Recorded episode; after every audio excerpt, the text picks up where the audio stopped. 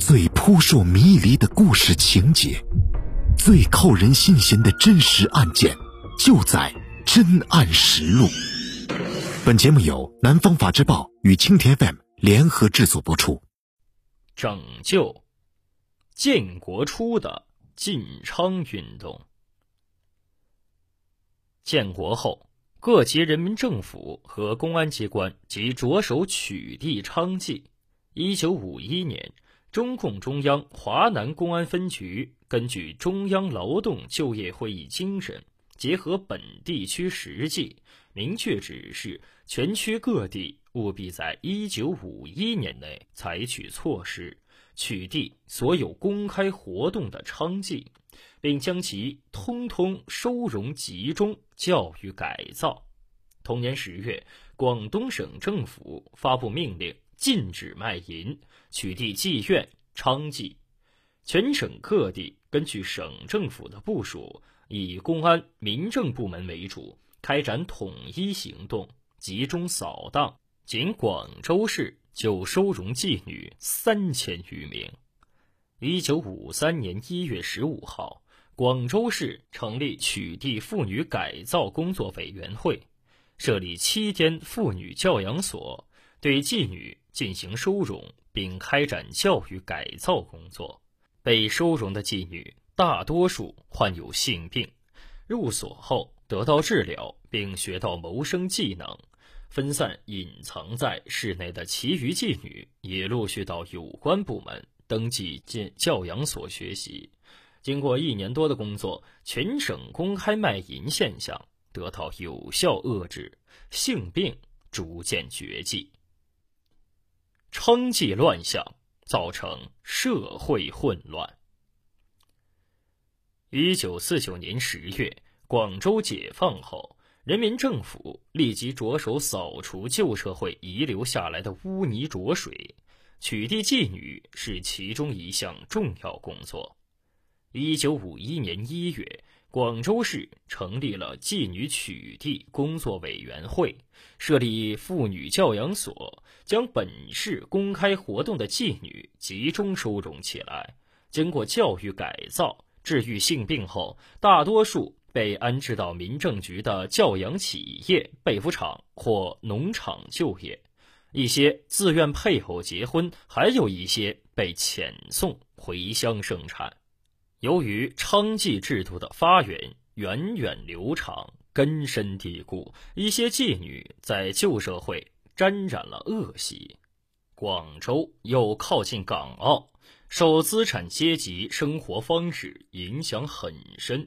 妓女活动花样多、流动性大。当时广州刚解放，百废待兴，政府的首要任务。是肃清残余敌人，建立秩序，恢复生产，取缔改造娼妓，涉及到安置、转业等一系列问题。在当时的社会条件下，不可能一下子把娼妓肃清，因此，在收容取缔初期，一些妓女在坏人煽动下，集体到政府请愿，要求重操旧业，或要政府救济。在广州的东堤、南堤、黄沙、河南尾、珠江一带的花艇、大艇上，暗娼继续从事卖淫活动；还有一部分秘密活动于市区公共场所，如中央公园、越秀公园、中山纪念堂、海珠广场以及市内下等旅店。少数自设私寨，这些妓女晚上公开在街上拉客。在舞厅以伴舞为名变相卖淫的舞女也为数不少。据广州市公安局统计，当时广州市的妓女约有一千五到两千名。娼妓的疯狂活动造成社会治安的混乱现象，性病流行，社会道德风气败坏，广大人民群众对此极为不满。随着国家进入社会主义建设新时期，提倡新的社会道德，人民的觉悟大大提高，纷纷要求取缔娼妓。取缔娼妓，关闭所有妓院。一九五二年初，中南军政委员会根据国家民政部通知和中央劳动就业会议精神，决定在当年内取缔娼妓，封闭所有妓院，将所有公开的妓女集中改造。广州市政府于当年三月成立由民政局、公安局、卫生局、妇联等有关单位组成的妓女收容工作办公室，民政局和公安局共同组成调研小组，调研本市妓女数目、来源、活动情况以及领家、保姆的关系。市卫生局派出三名妇科医师专职治疗妓女的性病。并配备四名有经验的护士，一名药剂师，又专门调拨了一批治疗性病的医疗器材及药品。各有关单位抽调五十名干部负责管教工作，扩建了原设在高州会馆的妇女教养所，在空地上新建了三间平房，使扩建后的副教所能容纳一千余人。到当年十一月底。收容取缔妓女的准备工作基本就绪，广州市政府遂决定于一九五三年春节前后进行全面收容。一九五三年二月初，广州市公安局、民政局联合行动，将一批公开活动、扰乱社会治安的妓女共三百名送进了妇教所。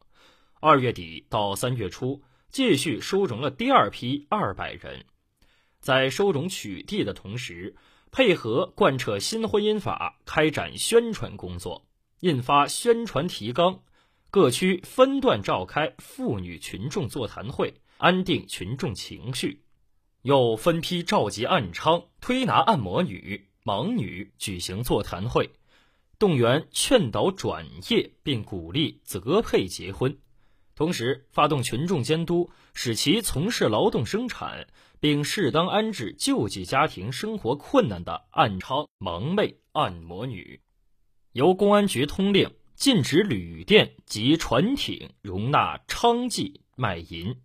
并由总工会发动旅业的店员、工人协助监督执行。一九五三年九月。广州市珠江、河南、中区、西区、北区等公安分局先是调查妓女活动情况，审查确定收容名单。十一号，由市公安局召集各分局开会，做具体布置。于十五日二时开始统一行动，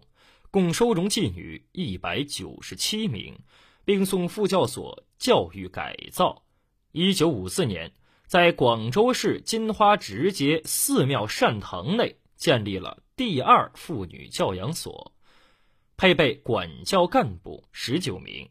公安局派了一班警卫，并在妇教所抽调改造表现好的学员五十名，分别担任服务队和小组长，协调管理。十二月。广州市又收容了妓女及以卖淫为职业的舞女四百名，至一九五七年，广州市共集中收容改造妓女一千六百二十七名，基本禁绝了广州市娼妓的公开活动。在取缔收容娼妓的同时，依法逮捕了残酷压迫、剥削和拐骗、强迫妇女为娼的老板、保姆一百名，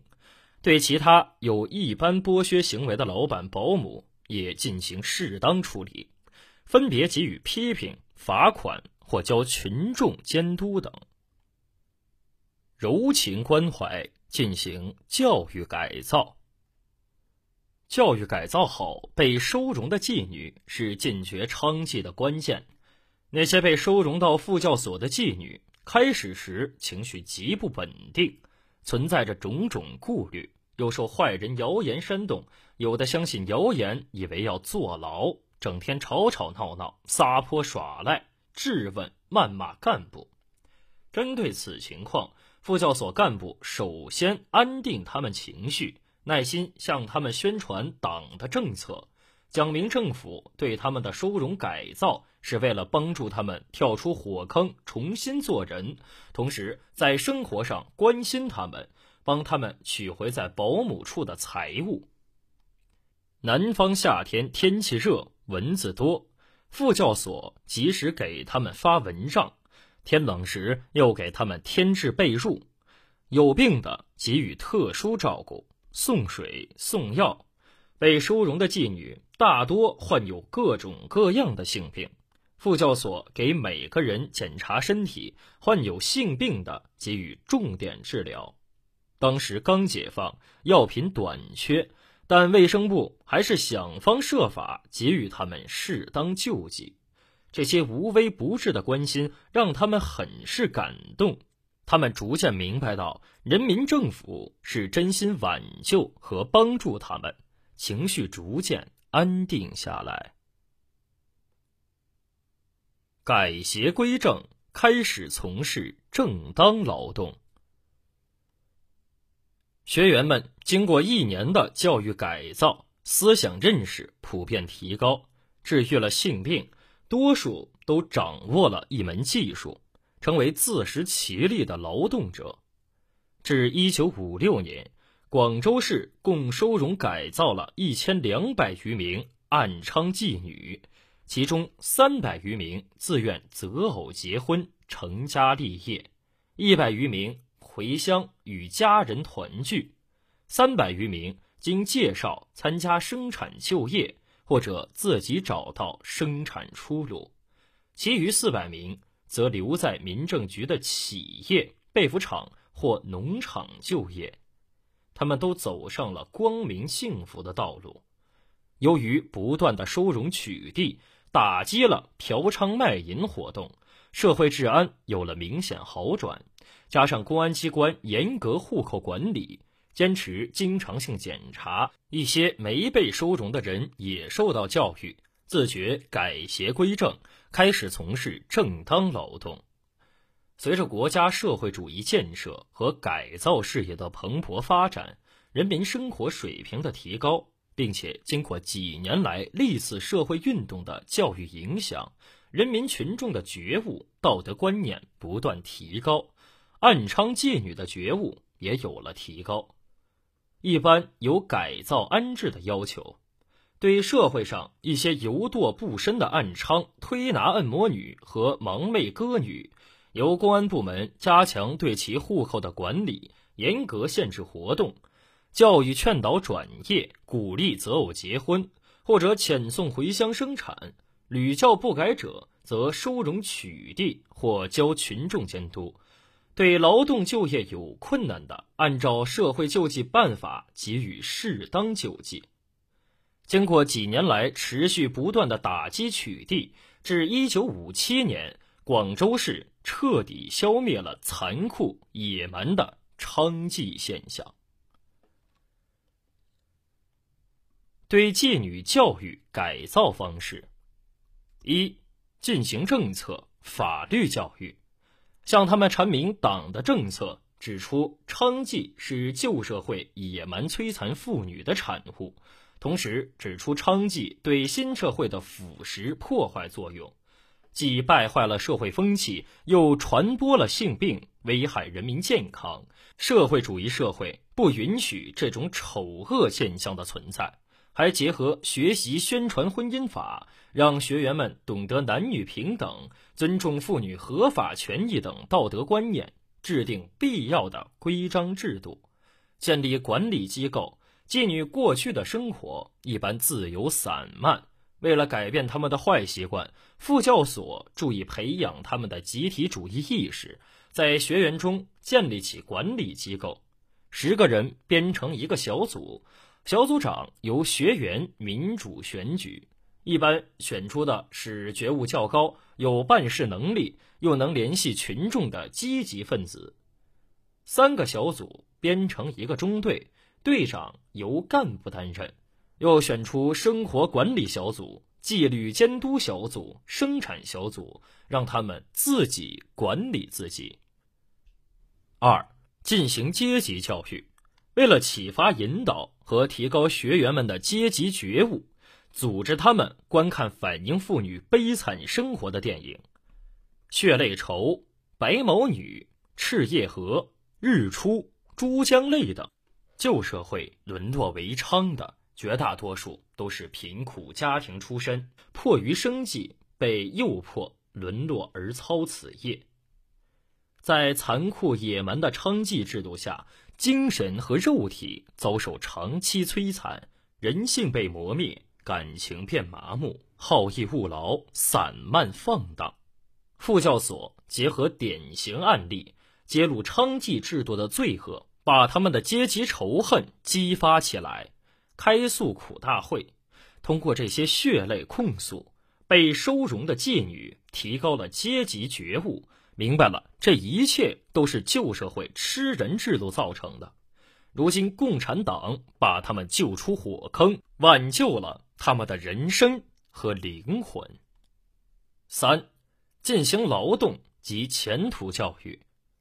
旧社会腐朽糜烂的生活方式和笑贫不笑娼的社会风气，严重腐蚀了妓女的灵魂，使他们养成了轻视劳动的观念。他们在旧社会的经济地位极不稳定，对于自己的前途已是悲观失望。今朝有酒今朝醉。刚开始，副教所将学员组成各个生产小组，如做布鞋、打毛线衣、车缝、学护士、裁块等。结合劳动学习生产技术，民政局还专门成立了被服厂、农场等，安置那些无家可归的人。被安置在被服厂的学员每月能领到二三十元的工资。又请来劳动模范给他们做报告，组织他们到工厂、农村参观，用社会主义的美好前途鼓舞他们。延伸阅读：全国禁娼工作数略。娼妓是剥削制度的产物，在我国已有两千余年历史。据有关学者推算，新中国成立之前，分布在全国的妓院有近万家，其中上海有八百余家，天津有五百余家。新中国成立以后。各城市在完成政权接管的基础上，着手开始进行禁娼工作，大体依照两种形式进行：一是以天津等大城市为代表的，采取愈禁愈限的方针，在相对较长的时间内逐步取缔妓院；二是以北京等地为代表的，在短时间内摸清妓院有关情况。集中力量，统一时间，一举将全部妓院予以封闭。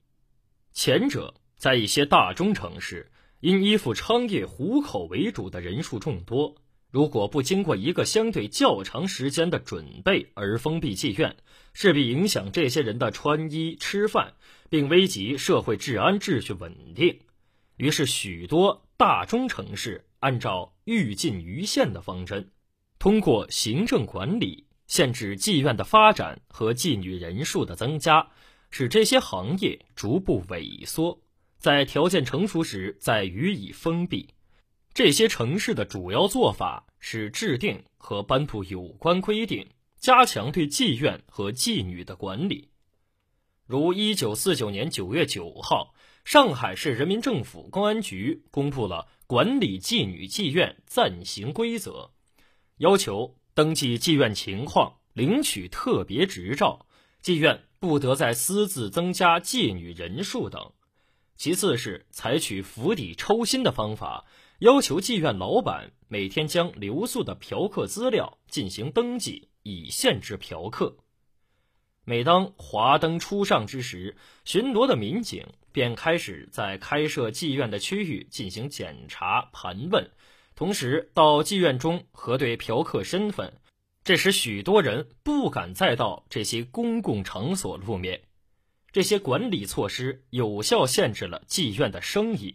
达到了控制妓院发展壮大和妓女人数增加的目的。许多妓院老板以及妓女的领家见此纷纷歇业或转行，使妓院数量逐步呈下降趋势。从解放到一九五零年一月，天津的妓院数量减少了二百一十三家。后者在有条件的城市采取果断措施，集中封闭妓院，分别处理老板和妓女。一九四九年一月，北京和平解放。五月，按照中共北京市委市政府的指示，市公安局组织力量。对有关妓院情况进行调查了解，并根据调查掌握的情况，提出了《北平市处理妓女办法》草案。十一月二十一号，北京市第二届各界人民会议作出了关于封闭妓院的决议。会后，由市公安局、民政局、妇女联合会组成的封闭妓院指挥部指挥各区分指挥部。动员两千余名机关干部和干警，分成二十七个行动小组，共封闭全市范围内的妓院二百二十四家，收容妓女一千二百八十八名，逮捕老板和领家四百二十四名，完成了封闭妓院这一壮举。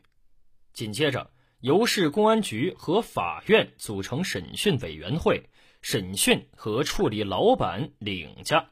由市公安局和民政局组成财产处理委员会，调查登记财产，视情况没收和处理；由市妇联、民政局、卫生局组织妇女生产教养院，